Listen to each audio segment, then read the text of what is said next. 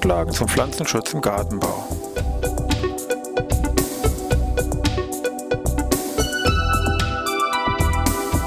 Ein wöchentlicher Podcast der Forschungsanstalt für Gartenbau an der Fachhochschule Weinstefan von und mit Thomas Lohrer. Für Gartenbaustudenten und alle anderen, die sich für Krankheiten und Schädlinge an Pflanzen, deren Biologie und Bekämpfung interessieren. Thema heute Fachbegriffe im Pflanzenschutz Teil 1 Ja, ich begrüße wieder hier an Weinstefan zur neuen Podcast-Folge Pflanzenschutz im Gartenbau. Das neue Semester steht ja vor der Tür, für viele auch das erste Semester.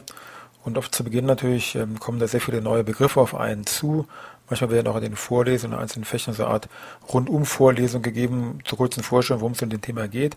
Auch natürlich hier im Bereich Pflanzenschutz. Und die Idee ist einfach mal hier gewesen, dass man vielleicht einfach mal in diesen Podcast-Folgen mal wichtige und häufige Fachbegriffe aus dem Pflanzenschutz, die doch hier vielleicht teilweise eventuell erklärungsbedürftig sind, hier vielleicht mal kurz näher vorstellt und anspricht, so 40 bis 50 an der Zahl.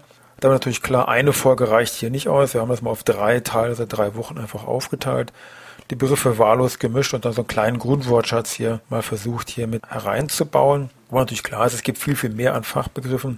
Allein wenn ich mal wegen so einem Wörterbuch der Mykologie, also der Pilzkunde hier hereingucke, sind ja leicht über 3000 Begriffe aufgelistet. Das heißt, wenn wir dann 40 bis 50 Begriffe mal aus dem Pflanzenschutz uns hier rauspicken, allgemein, dann kann das, wie gesagt, nur so ein kleiner Einstieg eigentlich sein, mehr nicht. Und je nachdem, sagen wir, wie gut Sie da im Bereich Lehre, Praktika aufgepasst haben, ist das teilweise auch natürlich für sie Wiederholung, aber nicht so schlimm, weil eine gewisse Wiederholung, sagen wir mal, festigt ja auch das entsprechend vorhandene Wissen.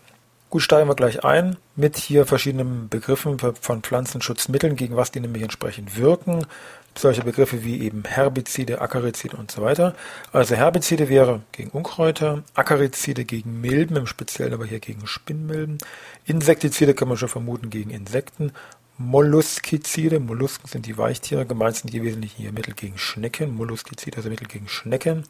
Rotentizide sind hier Nagetiere im Blickpunkt. Speziell aber hier im Gartenbau gemeint, sage ich mal, die Wühlmaus. Fungizide ist klar, Pilze. Nematizide steckt auch im Namen schon so ein bisschen drin, gegen Nematoden. Und Bakterizide, also gegen Bakterien. Kurz nochmal zu den Insektiziden. Da gibt es auch so ein paar Spezialbegriffe, meinetwegen Aphizide, also mit pH vorne geschrieben. Aphizide sind spezielle Insektizide gegen Blattläuse.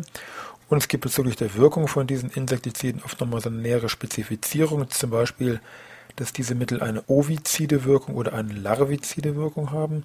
Larvizide Wirkung kann man schon vermuten, okay, wirkt gegen Larven. Und eine ovizide Wirkung sind eben Mittel, die gegen Eier wirken. Gut, Wäre Beispiel 1, also Pflanzenschutzmittel mit diesen einzelnen Zuordnungen, gegen was die entsprechend wirken. Anderer Fachbegriff sind Vehikel und Vektoren. Hier geht es im Wesentlichen um die Erregerübertragung, also wie jetzt Pilz und so weiter auf eine andere Pflanze hier gelangt. Und das sind eben hier immer, stehen diese sogenannten Vehikel und Vektoren im Vordergrund. Vehikel sind sogenannte unbelebte Überträger. Damit ist gemeint irgendwie Wind, Wasser, in dem hier die Spuren meinetwegen verteilt werden können also auf die nächste Pflanze übertragen werden können. Und das andere sind entsprechende Vektoren, also in beiden Fällen mit V geschrieben, Wegel und Vektoren. Bei den Vektoren handelt es sich um belebte Überträge, also meinetwegen irgendwelche Blattläuse, die natürlich auch häufig dann in irgendwelchen anderen Wörtern mit einfließen, zum Beispiel Begriff der Vektorenbekämpfung heißt nichts anderes, meinetwegen bei dem Stichwort Virus äh, vorbeugende Maßnahmen, dass eben die betreffenden Vektoren, die lebendigen Überträger, sprich hier meist die Blattläuse, dann bekämpft werden. Also Vehikel und Vektoren.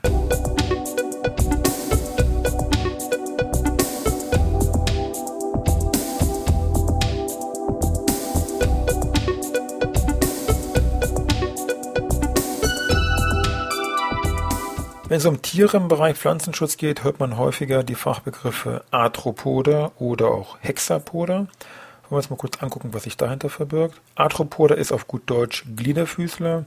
Also Merkmal von diesen Tieren sind also gegliederte Extremitäten. Darunter fallen sehr viele Tiere, nicht nur jetzt die Insekten, sondern auch Tausendfüßler, Krebs- und Spinnentiere.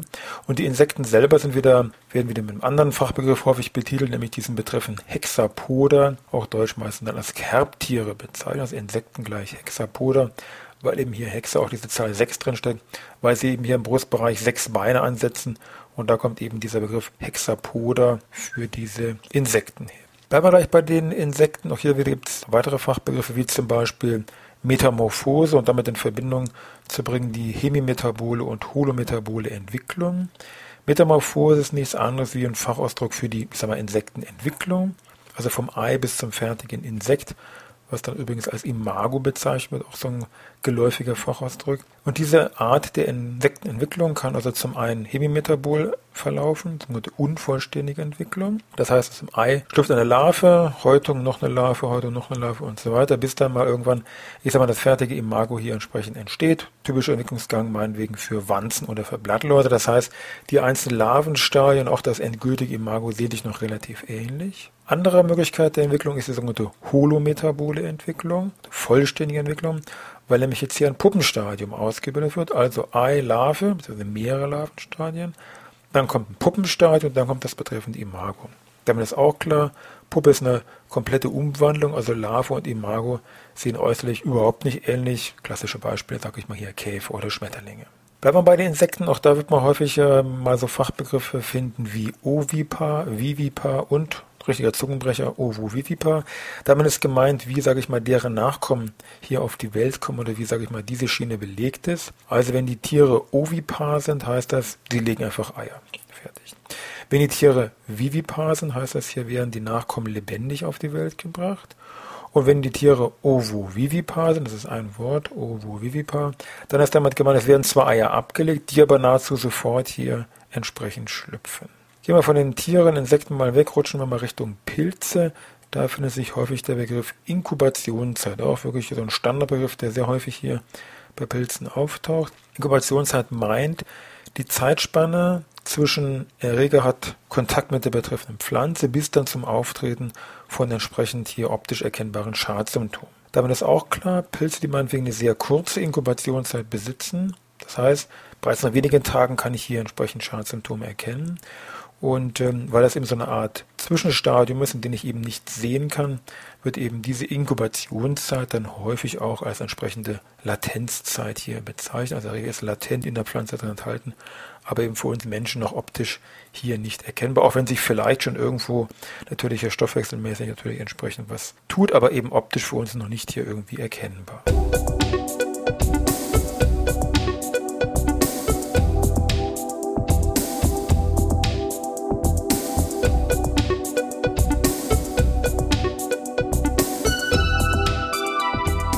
Bei Pilzen ist oft die Rede von Sporen oder von Konidien. Diese beiden Begriffe hört man da häufiger, wenn es hier um irgendwelche Pilzbeschreibungen geht. Der Unterschied, wann man welchen Begriff benutzt, hängt damit zusammen, wie diese Vermehrungseinheiten gebildet werden. Nämlich werden sie auf geschlechtlichen Wege gebildet, dann ist der Begriff Spore korrekt. Werden sie auf ungeschlechtlichen Wege gebildet, dann ist der Begriff Conidie korrekt. Von außen ist es nicht zu erkennen, wird auch von Laien oft immer allgemein alles, was da irgendwo Richtung Pilze geht, Richtung Spore bezeichnet, ist aber nicht richtig. Fachleute differenzieren doch hier sehr stark zwischen eben diesem Begriff Spur und Konidien. Also zum Beispiel, wenn ich so einen Blattfleckenpilz mir nehme, so einen klassischen, wie meinetwegen Septoria als Gattung, dieser Pilz bildet ganz klar asexuell entstandene Vermehrungseinheiten aus, die hier im Innern asexuell gebildete Vermehrungseinheiten bilden, nämlich die entsprechenden Gonidien. Wenn man sich hier bei Septoria von Sporen reden würde, wäre das komplett falsch. Also Septoria werden hier ganz klar Konidien ausgebildet. Anderer Punkt, der aber auch wieder bei Richtung Pilze geht, Fachbegriffe Chlorose und Nekrose. Chlorose meint nichts anderes als wie, ich sag mal, der Gehalt von Chlorophyll im Blatt nimmt ab, führt optisch eben zu einer Vergilbung des Blattes. Ein mehr oder weniger, sage ich mal, reversibler Vorgang, also auch ein chlorotisches Blatt kann man entsprechend wieder grün kriegen. Wenn das einen gewissen Grad hier überschritten hat, wird das einer Chlorose eine entsprechende Nekrose und Nekrose ist eben ein abgestorbenes Gewebe, abgestorbene Blätter, die eben dann optisch sich meist braun und schwarz wiedergeben und was eben einmal abgestorben ist, kann ich eben nicht mehr grün wieder zurückzaubern. Also wenn das Blatt erstmal nekrotisch ist, dann sind diese Bereiche hier entsprechend verloren. Noch ein Wort zu den wissenschaftlichen Bezeichnungen bei diesen ganzen Schadträgern. Das wird man auch häufiger auch bei den ersten Vorlesern dann schon hören, dass man denkt, hm, wieso kann jetzt der Dozent nicht den deutschen Namen da irgendwie benutzen? Warum musste da an diesen Hieroglyphen reden? Das ist ähnlich wie bei den Pflanzen auch. Auch dort muss man sich sehr schnell hier in Fachkreisen an die Fachbegriffe eben hier gewöhnen, Gattung und so weiter, Art. Und das ist bei den Pilzen nicht anders, auch bei den Tieren. Also Birngütterrost, okay, deutsche Name, aber ansonsten muss auch klar sein, wissenschaftlicher Name, Gymnosporangium sabine. Und man soll sich auch gleich gewöhnen, diese lateinischen Namen hier zu verinnerlichen, zu lernen, weil eben bei vielen Krankheiten und Schädlingen es vielleicht gar keinen deutschen, passenden deutschen Namen gibt oder es vielleicht mehrere deutsche Namen gibt und der Name damit, wie gesagt, nicht einheitlich genutzt wird. Von der Systematik geht das ähnlich wie bei den Pflanzen alles auch wieder zurück hier auf Karl von Linné, der hier Mitte des 18. Jahrhunderts hier diesen ersten Sachen auf den Weg gebracht hat. Bei Aufnahmen, die jetzt mehr so Richtung mikroskopische Aufnahmen von Pilzen gehen, tauchen häufig so Begriffe auf wie Appressorium oder Haustorium. Was ist damit gemeint? Wenn ein Pilz, wie der Stichwort mal unsere Konidie hier, asexuell gebildete Vermehrungseinheit, wenn die eben auskommt mit so einer Keimhöfe und dann in das Blatt zum Beispiel eindringt, dann macht die nicht einfach Keimhöfe zack ins Blatt rein, sondern dann wird hier erst so ein flächiges Haftorgan ausgebildet, nämlich hier das entsprechende Appressorium. Und von dort wird erst hier diese Infektionshöfe ausgebildet. Also Appressorium könnte man sagen, ist eine Art Haftlappen, ein flächiges Haftorgan. Und das Haustorium ist ein spezielles Organ, das vom Pilz gebildet wird, was innerhalb von einer lebendigen Zelle ähm, zur Nährstoffaufnahme dient. Das ist häufig so ein bisschen blasig aufgedunsen bis fingerartig, das ist ein bisschen unterschiedlich und eben speziell zur Nährstoffaufnahme in lebenden Zellen ausgebildet, wie meinetwegen bei den echten Mehltaupilzen.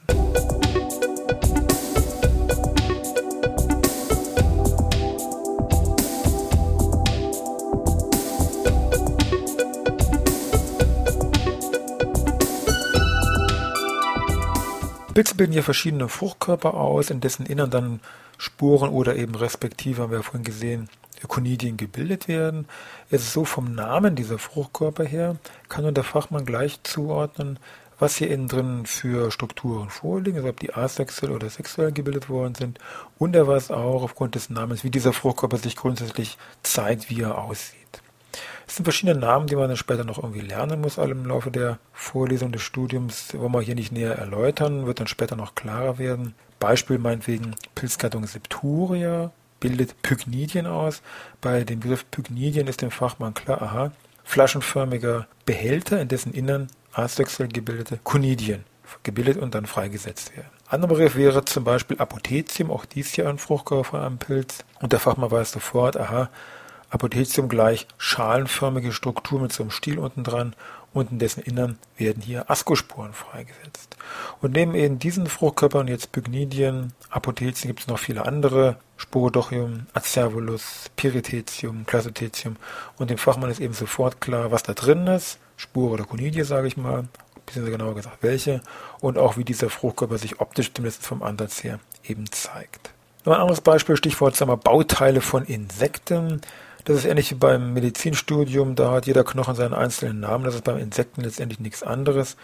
Für die Bestimmungsliteratur wichtig, dann steht eben da zum Beispiel, nur mal so aus der Luft gegriffen, keine Ahnung, Femur am Metathorax dreimal so lang wie am Prothorax. Also das ist alles mit irgendwelchen Fachbegriffen hier betitelt. Also selbst solche scheinbar banalen Strukturen wie ein Bein. Bei näherem Hinsehen erkennt man, hoppla, sind doch sehr viele Kleinteile, aus dem so ein Bein jetzt, sage ich mal, besteht. Alle die haben irgendwelche extra Bezeichnungen, also hier Femur, Tibia, Tarsus, Trochanter, Coxa und so weiter. Ähm, auch der Brustbereich, Thorax, auch diese einzelnen Bereiche oder Strukturen, Scutum, Scutellum, meinetwegen bei Wanzen häufiger. Das sind alle Spezialbegriffe, die man im Laufe der Zeit irgendwo lernen muss. Ein paar, sage ich mal, was man auf jeden Fall schon jetzt kennen sollte, ist, die Begriffe dorsal und ventral. Damit ist nur ganz banal gemeint, von wo man sich so ein Tier meinetwegen anschaut.